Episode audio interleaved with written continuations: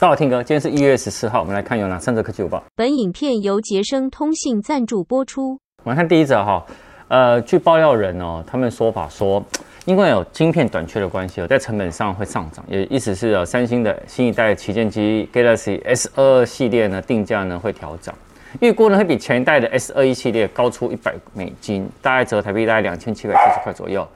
那其中呢，以基本款哦，呃，S 二二。会以八九九美元起，那 S 二二 Plus 会一二九九美元起。那外观呢，与设计预估还有 Galaxy Note 的系列相似度极高啊。其实你看现在很多流出照嘛，对不对？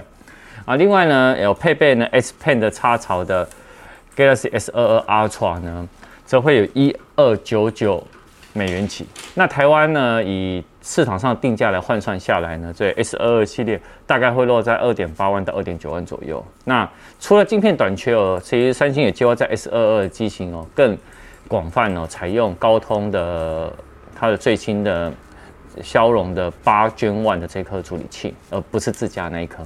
那原本呢，其实你可以看到啊，我昨天有上，我昨天有上了 S 二一 F 一的开箱嘛，它会修原本的 S 二一 F 一呢，想要比 S 二十 F 一便宜。但是因为呢，晶片成本关系呢，所以呢，价格只能跟 S 二十 F 一的持平。没有看的话，你可以去看一下我昨天的影片哦。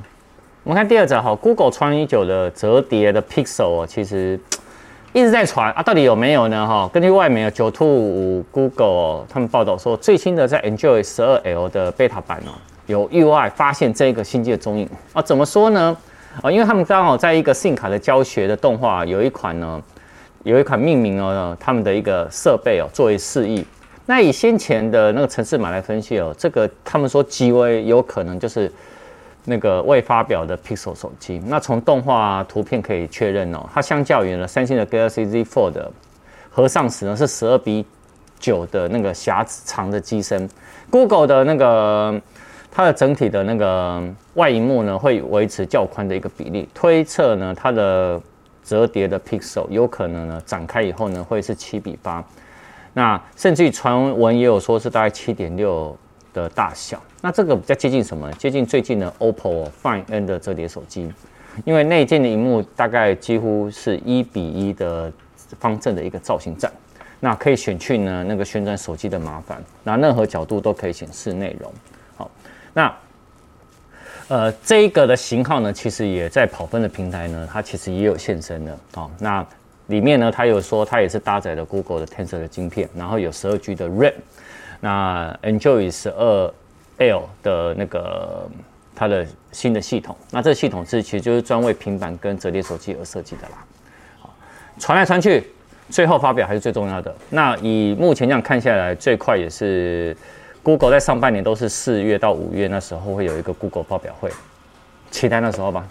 好，我们来看讲电话之前，哎，干爹哦，他们这礼拜的活动是，呃，OPPO 旗舰机最高折五千元，也就是说呢，OPPO Reno Neo 的八 GB 的 RAM 加一百二十八 G 的储存空间的现色款，呃，一万一千九百九十元。然后另外呢，有五优惠价五百九十元，可以加他们的一个叫炫彩壳，那个炫彩壳呢，价值一四九零元。那另外一个折比较多的，我看一看呢，是三星的 A 五二 S 六 GB 的 RAM 加一百二十八 G 的储存空间，一万零两百九十块，折了三千七百块。好，那所以大家呢，哎，可以到捷成通讯哦，其他的相关的一些价格上面也都有，像 iPhone 十三也折了三千两百一十块，iPhone 十三 Pro 折了两千四百一十块，好吧？好，那我们绕回来。